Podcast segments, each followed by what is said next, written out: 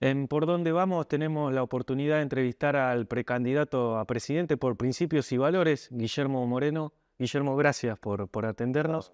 Gracias Eh, lo primero que, que te pregunto es, ya desde tu experiencia en lo económico, este viaje de, de Massa a China, ¿qué significa? ¿Un salvataje para la Argentina o cada vez más hundido el país económicamente hablando?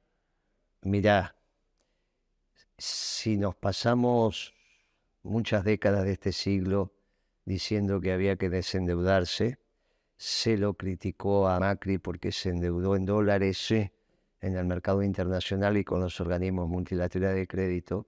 No puede estar bien endeudarte en yuanes y con los chinos. Es un absurdo. El fracaso de este gobierno es tan contundente que terminan endeudándose con los chinos en yuanes con un país que tenés déficit comercial. Mm. ¿De dónde vas a sacar los yuanes? Es ridículo.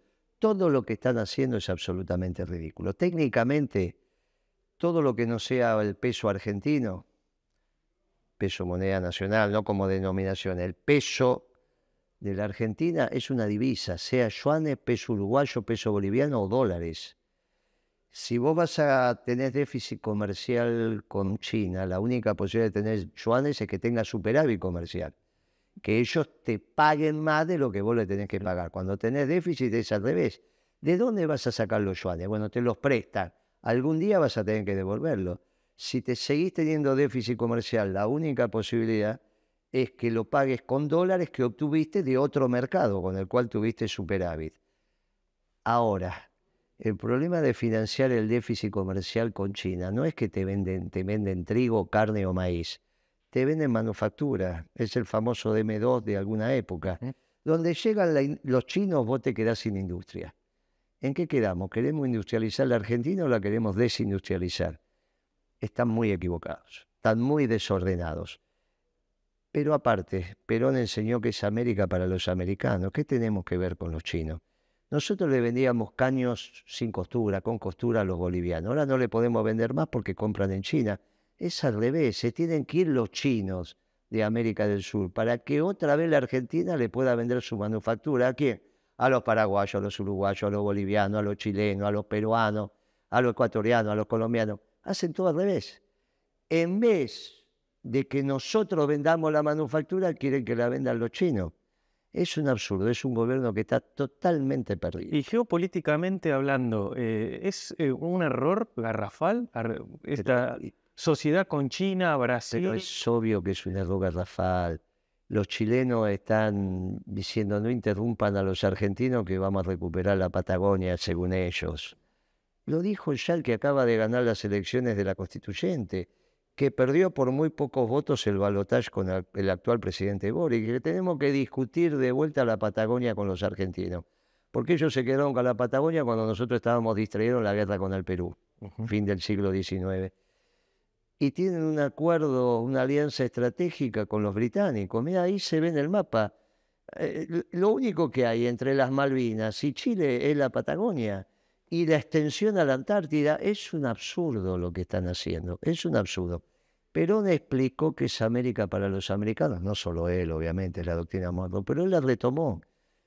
¿Y por qué no sirve esa doctrina? Porque los británicos no son americanos, se tienen que ir de Malvinas, que claramente es territorio americano. Eh, Esto está muy claro. Pero aparte, ¿de dónde piensan que los chinos van a venir a defender la Argentina? Tienen un portaaviones hecho por los ucranianos, motores diésel y ya debe tener más de 30 años. Los norteamericanos tienen en este momento navegando entre 12 y 14 portaaviones, algunos de los cuales eh, son con energía nuclear. ¿De qué estamos hablando? Sí. Eh, Pero es un absurdo, todo es un absurdo. Esto de que los chinos van a ser los ganadores del nuevo mundo, no sé cómo lo justifican. Es un absurdo lo que están diciendo. No estudian, no leen, no piensan. Mira, es un gobierno, en términos geopolíticos, es un, termi- es un gobierno de una irresponsabilidad que pocas veces vi. Y en términos económicos es peor que el gobierno de Macri. Imposible, mira, es una Peor que el gobierno de Macri. no hay ninguna duda. Y si no, como la pandilla de Macri podría ser hoy opción. Ni siquiera es Macri. Cuando Macri le gana a Scioli, es Macri y su pandilla. Sí. Ahora la Macri no está. Quedó la pandilla. son opción la pandilla, Patricia Bullrich y Larreta. Solo un gobierno que fue peor que aquel hace que la pandilla de Macri sea una opción. Si no, sería imposible. Eh, Cristina dijo que este gobierno, el de Alberto, era sin lugar a dudas mejor que el de Macri. No, dijo que un segundo gobierno de Macri. Que un segundo gobierno de Macri. Bueno, pero no hubo segundo de No. gobierno de Macri. O sea que está comparando algo que existe con algo que no existe. Yo comparo algo que existe con algo que existió. Y el gobierno de Macri fue pésimo, pero este fue peor. Por eso esa pandilla hoy puede ser una opción. Si no, ¿por qué sería una opción si fuiste mejor? A ver, Sería la primera vez que es una opción un gobierno que es peor. No, no puede, no puede ser. La única posibilidad de que hoy la pandilla de Macri sea una opción electoral es que este gobierno fue peor. Después te pueden dibujar como quieran, pero la realidad del bolsillo es la realidad del bolsillo. Hoy hay más hambre que con Macri. el viaje de que implica insisto, también. lo que Sí. dijo Cristina es, este gobierno fue mejor que un segundo gobierno de Macri que hubiese sido peor. Pero eso no está comprobado. Yo estoy comprobando este con el gobierno anterior. El hambre presente no puede ser reemplazado por el hambre reciente. Solo debería ser reemplazado por un gobierno peronista. Bueno, eso es lo que estamos trabajando. El viaje de Máximo también, junto a Sergio Massa, ¿es eh, un paralelismo esto de pedir plata para la campaña electoral del Frente de Todos, así como el Frente de Todos acusó cuando pidió el préstamo Macri al Fondo Monetario Internacional? ¿Bancar la campaña o no te Pero usted imagínense que van a bancar la campaña. En, en- en la Argentina existe la ley de la partida doble, no somos un país bananero. La ley de la partida doble tiene como 700 años. Yo no sé qué es lo que les pasa. ¿Qué piensan? ¿Que entra la plata y se la llevan con un bolso? La verdad que no los entiendo. Eh, eh, por eso Alberto Fernández dijo, voy a hacer la investigación. en el co-". A los 15 días el Banco Central le mandó un informe y se terminó todo. La ley de la partida doble existe. Escúcheme, muchacho, esto es, una, es un absurdo. Esta plata, pretendida plata del swap, que vos vas a utilizar para financiar el déficit comercial, eh, tiene el engaña pichanga que bajan las reservas brutas y no bajan las netas, porque vos vas teniendo un swap cada vez más pequeño porque lo vas gastando. Y entonces como el Fondo Monetario mira las reservas netas, dice, no, mire, no están bajando, están bajando las brutas, pero el mercado ve las brutas, ve la cantidad de dólares que tiene el Banco Central. Por eso todos los días te bajan, porque en realidad vos las vas gastando, lo que pasa es que en vez de gastarla en dólares ahora, las gastás en yuanes. Pero es lo mismo, son divisas igual. Mm. Es un absurdo lo que están haciendo, es un absurdo. Usted dijo, me acuerdo, en pleno gobierno de Macri que le están sacando la, eh, la- la comida de la boca a la gente. ¿El Frente de Todos hizo lo mismo? ¿No pudo Peor. solucionar esto? ¿Peor? Peor, hoy hay más hambre que con Macri. Hay más hambre ahora que con Macri. Este gobierno es peor que el de Macri, cuando uno pensaba que nunca podía haber un gobierno peor que el de Macri. Bueno, vino uno peor. ¿Por qué? Porque no saben, no estudian, no trabajan, pero fundamentalmente porque no saben, no tienen doctrina. Un gobierno socialdemócrata, posmoderno. Es una porquería de gobierno. Y en esto Cristina es la gran responsable, ¿eh? porque ella sabía que Alberto era un inepto, lo echó dos veces del gobierno. Lo echó dos veces delante mío. Las dos veces que lo echó a Alberto Fernández del gobierno, yo estaba ahí. Lo echó por inútil, entre otras cosas. Y después le dije un inútil para ser presidente. Igual de Alberto ya no corresponde hablar, porque no se hace leña del árbol caído, no es de buen peronista. Ahora, Cristina es la responsable de esta década perdida. De esta década perdida. O sea, habló, sí, habló Cristina, dijo, y usted dijo, déjenla en paz a Cristina. Claro, no le pide a los gritos que sí. le dejen en paz. Lo que pasa es que en ese palco, viste, en una familia, cuando hay más de un cuñado, la familia se viene a pique, porque el cuñado no trabaja. En ese palco casi todos son cuñados. Claro, entonces una familia donde todos son cuñados y nadie trabaja, ¿cómo querés que funcione? Y agarran al jefe de la familia y tratan de no largarlo. ¿viste? Bueno. Muchachos, déjenla en paz a Cristina. ¿A dónde la quieren llevar a Cristina? Déjenla en paz. ¿Se reconfigura el peronismo sin Cristina? No hay duda, no hay duda, es la única posibilidad que tenemos de ganar en primera vuelta. Y si no, nosotros, Macri, ya lo había dicho, ahora no, ahora lo dice Patricia Bullrich, ellos quieren dar vuelta a la tierra y dejar las raíces a la vista para que se seque, las raíces del peronismo. No van a poder, nosotros vamos a estar en todo el país, le vamos a dar. Ahora, si el peronismo se organiza y Cristina acompaña la fórmula peronista, dice yo voy a votar la fórmula que elija el peronismo por consenso o por una paso competitiva, podemos ganar en la primera vuelta. Porque es obvio que la gente se acuerda del hambre que tuvo con Macri. Lo que pasa es que está con bronca porque no pensaba que este gobierno iba a generar más hambre todavía. Hoy hay más pobreza que con Macri. Hay más hambre que con Macri. ¿Por qué? A ver, Porque en esta... social No, no, sí, sí. Pero en esta situación del peronismo, ¿no? Lo- Me, me enfoco en el peronismo. ¿Por qué aparece en la figura de Guado de Pedro, de Daniel Scioli? No, Y dice- de Pedro, lo- eh, yo no sé por qué aparece, no sé, la verdad que es, es, es- escúcheme, es absurdo que el presidente se tenga que correr porque no le da Ujú. y sí le dé a los ministros. Es un absurdo, todos los candidatos son ministros, pero es un absurdo. Esto cuando se, cuente esta película, van a decir, pero son todos una manga de tarados. El presidente dice que se corre porque no sé qué, y ahora los ministros pueden ganar, incluido Massa. Pero como un muchacho que tuvo 8,4 de inflación, este mes va a tener arriba de 9, el mes que acaba de terminar, mayo, y vos pensás que puede ser, puede ser un candidato a presidente. Si tuviera la inflación que tenía Moreno, entonces candidato a emperador. Dice, no, mire, yo tengo la inflación que tenía Moreno, por lo tanto me presento a emperador. Vótenme para emperador. Es ridículo esto. Es un absurdo. Esto no resiste más allá de cualquier análisis menor. Solamente está en el debate porque hoy son el oficialismo. Si no fuera del oficialismo no hay ninguna posibilidad. Lo mismo le pasó a Macri. Tuvo que correr y quedó la pandilla de él. ¿A vos te parece que Burris disfrazada de gendarme puede ser una alternativa? No. Pero bueno, habla con los empresarios y no sabe qué dice. Pero es un absurdo esto. Lo mismo que Massa, ¿no? que se le ocurrió ser ministro de Economía siendo abogado. Nunca, nunca fue empresario, nunca fue dirigente sindical. No estudió economía, pero a él se le ocurre que sabe economía. Y lo dijeron otros dos abogados, Alberto y Cristina. Pues es una cosa de locos. eh. es, es todo un absurdo, es todo un absurdo. Pero Un absurdo, todo es un absurdo. Y Cristina va y hace cinco clases magistrales de economía. Pero ¿cómo vas a ver economía, Cristina? Pero ¿cómo puede ser que piense que... Ella piensa que cuando se encontraba conmigo me enseñaban economía. ¿Qué es lo que le pasa a los chicos de la cámpora?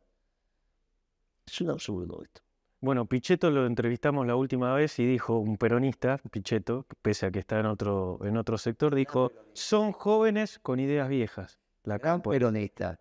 No, yo creo que son jóvenes con ideas desordenadas en la cabeza, demasiado laclo y poco perón. Demasiado la creo y poco Perón. El, eh, a ver, hablábamos de la, de la interna del frente de todos. Estos candidatos, usted dijo, bueno, Cristina que apoya al candidato peronista, ¿se refiere a usted? Claramente. podemos poner de acuerdo. Nos podemos poner de acuerdo. Nadie nació para ser presidente. Nos podemos poner de acuerdo. Nosotros en el peronismo somos proyecto colectivo. Nos tenemos que poner de acuerdo. Sí, pero no son proyectos colectivos, son proyectos sectarios. Está Guado de Pedro, Daniel Scioli, No como usted nombró a Massa. Pero no es como nos enseñó Perón. Yo, eh, Cristina hizo esa declaración absurda de no pongo la mano en el fuego por nadie. Y resulta que yo vengo de, de un movimiento donde los compañeros daban la vida por otro. O sea, de dar la vida por otro resulta que no ponemos la mano en el fuego por nadie. Bueno, algo se equivocó, se equivocó groseramente. Lo que hay que dejarla en paz a Cristina Sí. porque ya no sabe cómo pedir, muchachos, déjenme en paz, ya dijo, di todo, hizo esto, hizo otro acto que sabíamos que no iba a decir nada. Lo dijimos, si Cristina tuviera algo para decir el, el último 25 de mayo, otra cosa sería el gobierno. Si ella hoy tuviera ministro de Economía, ¿sería Massa su ministro de Economía? ¿Pero qué les pasa? Si tuviera un canciller, ¿sería Cafiero el canciller? Pero es obvio que si tuviera un proyecto de país distinto a esto, no podría ser Massa el ministro de Economía. No tiene. ¿Por qué es Massa ministro de Economía? Porque no tenía otro. Y aparte lo reconoce, dice, bueno, sacó la papa del fuego. ¿Qué papa del fuego? La misma que pusieron ellos. Es todo un absurdo. Vos te reís en esta entrevista porque es un absurdo lo que estamos hablando. No resiste. Mirá cuando se un documental de esto. No, ministro de Economía, un abogado. Pero es una cosa de loco, elegido por otros dos abogados. No saben ni hacer cheque estos muchachos. ¿Cuándo en su vida firmó un pagaré Massa? ¿Cuándo firmó un pagaré? ¿Vos te pensás que Massa sabe redactar un pagaré? ¿Sabe llenarlo? ¿Sabe que es con protesto y sin protesto? Por eso lo enseñaron en alguna materia, pero nunca hizo esto. Nunca renegoció una deuda. ¿Dónde trabajó Massa? A ver, vamos a recorrer la vida de Massa. No, ¿Dónde no, empezó? siempre en el Estado. Sí, ¿dónde empezó? Eh, el ANSES. en el ANSES Bueno, después, fue ministro, Sí, un rato jefe de gabinete. Jefe de gabinete, pasando Alberto Fernández. intendente Sí, de. Tigre Sí. y después lideró. Sé yo. Sí. ¿Cuándo laburó? Para entender lo que es la economía, ¿eh? Si vos no trabajaste en el sector privado, le pasa lo mismo que a Kicillof. ¿Cómo Kicillof? Un día le pregunté, ¿qué negocio tuviste? Era un bar. ¿Cuándo? En el 2001. Y me di cuenta que lo había fundido cuando me sacaron la máquina de café. Le digo, bueno, pife, algún día tenés que ir a trabajar, le pasa lo mismo que Lustó. Nunca, un día vino Lustó a mi oficina, era presidente del VAPRO, ustedes que son de allá. No, era el presidente del VAPRO, el Moreno, mirá, ya ganó Scioli, va a poner a Franco, creo que fue Franco, ¿no?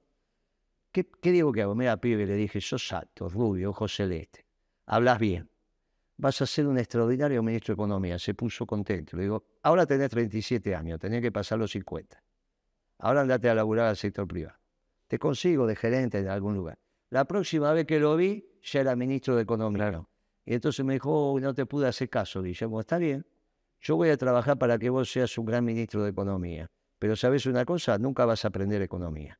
Me, me quedó mirando y no sabe nada de economía. Viste que cuando habla no se le entiende Sí. lo que dice. Y quedó en evidencia después esa famosa frase y foto, ¿no? Bueno, quedó, que- quedó, quedó muy clarito que no sabe nada de economía. Hizo las 125, hacían mal los pasajes de término. Lo que se aprende en la secundaria lo hacían mal. Pero aparte no sabe economía, porque la economía no es un problema de graduarte en la universidad. Viste que los médicos también se gradúan en la universidad después tienen dos años de residencia y más o menos ahí lo- los dejan tocar Sí. paciente.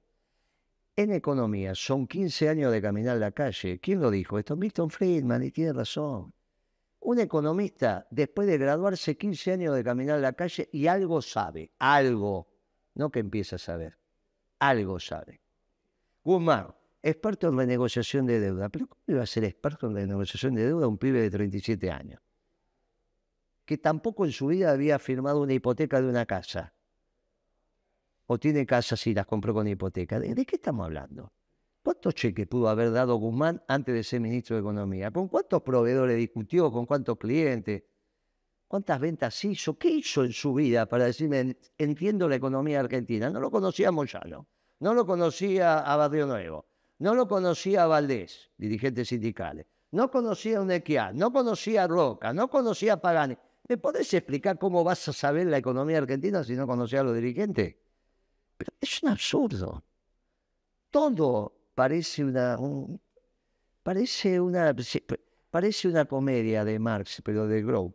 Eh, ¿Cómo se hace No, para salir de, de esta situación económica? peronismo. Peronismo, si sabemos. Ahora te vas a ir con el plan económico peronista de acá. ¿Cuándo lo hicimos? El año pasado. Lo primero que hicimos para cuando empezamos a construir este espacio político, nos juntamos los economistas del peronismo y hicimos un plan económico peronista con los dirigentes sindicales y con los empresarios. Somos los únicos que presentamos un plan económico, somos los únicos. Los únicos. Entrar en principios y valores. Ahora después igual te lo vas a ir, te lo vas a llevar para que lo, lo digas. ¿Por qué principios y valores también? ¿Y por ¿Por qué eligió esa, esa No, yo no lo elegí, lo eligieron los compañeros. No, me parece que viene justo, ¿sabes por qué? Viste que estos chicos socialdemócratas son bien posmodernos. Ujú. Son estos chicos que no tienen principio y valores. La, la señora Cerruti dijo, el pasado ya fue, el futuro no existe, solo existe el presente. Viví el presente. Bien de Foucault, bien de posmoderno. Y nosotros somos un movimiento clásico. Somos hombres y mujeres de la creación.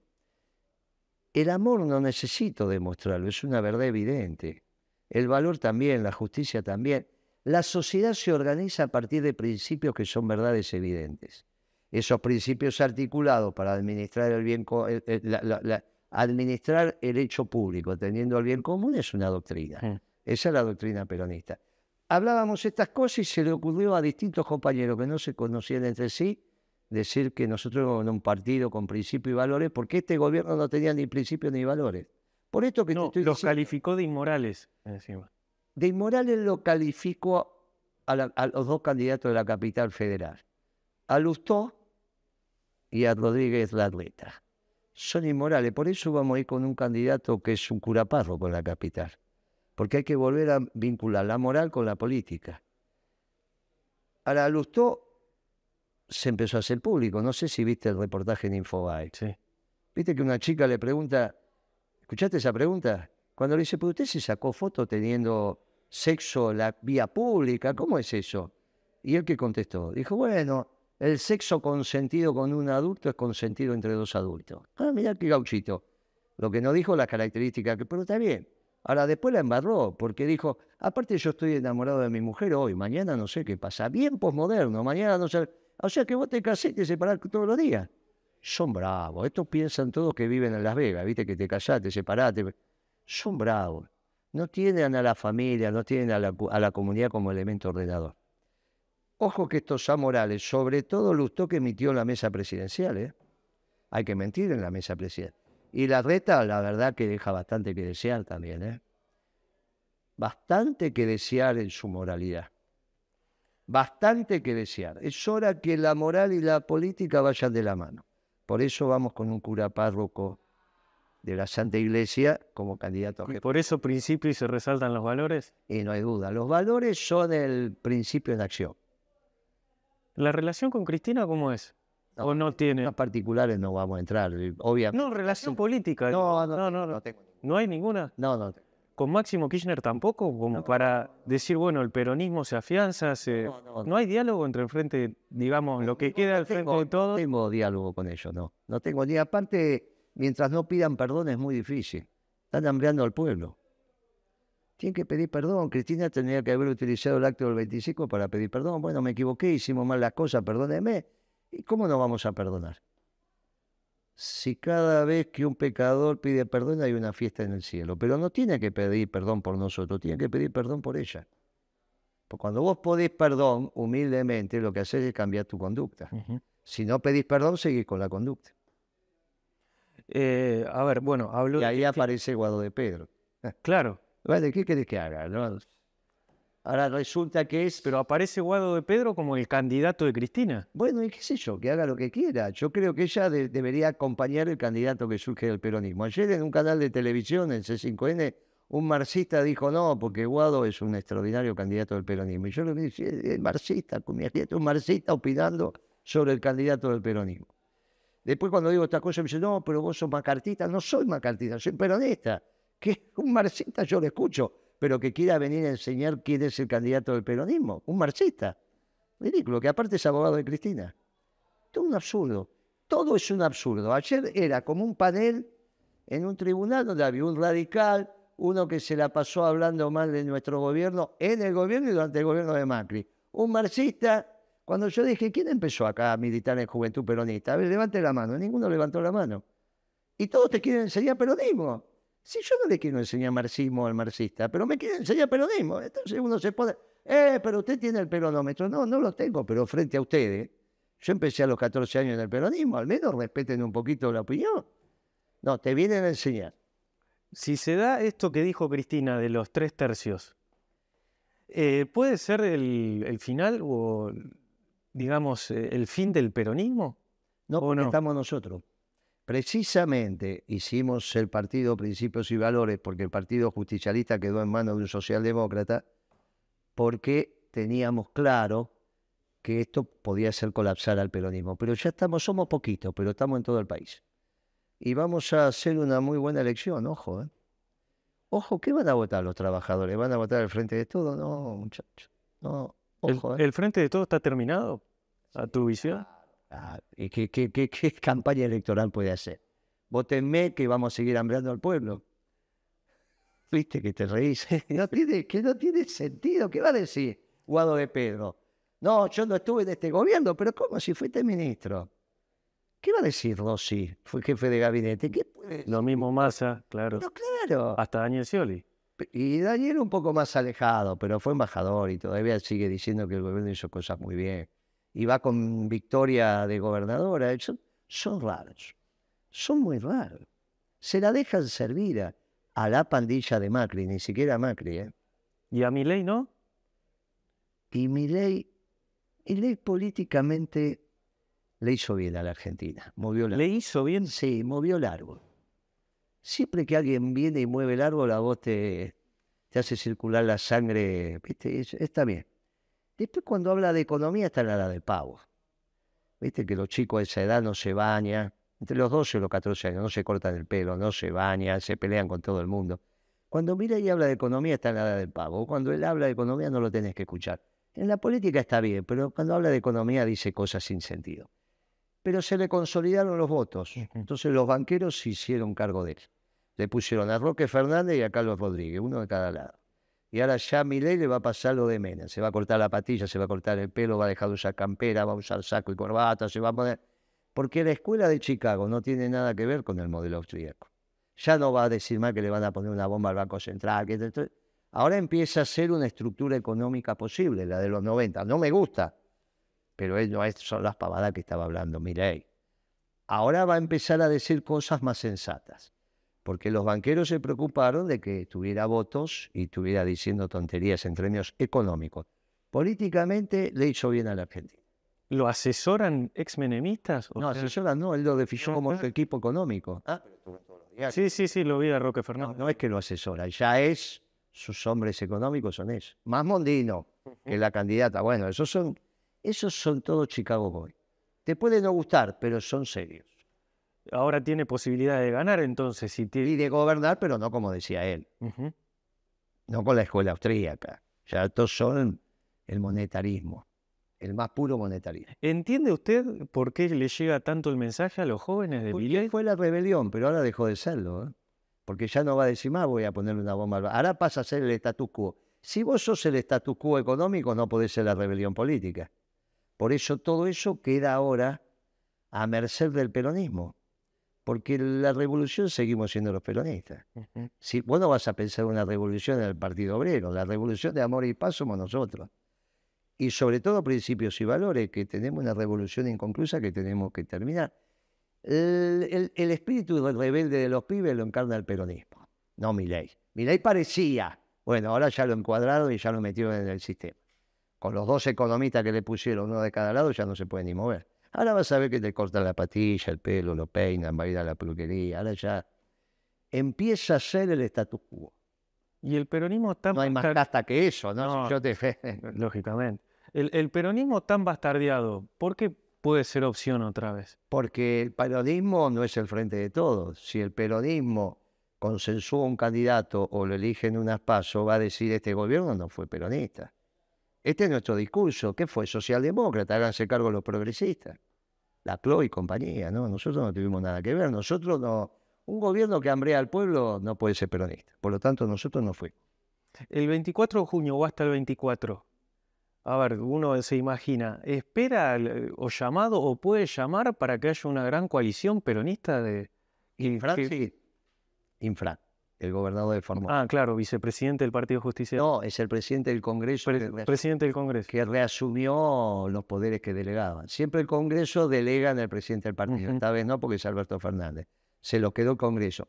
Sin Fran convoca íbamos a estar, no hay ninguna duda, pero él convoca.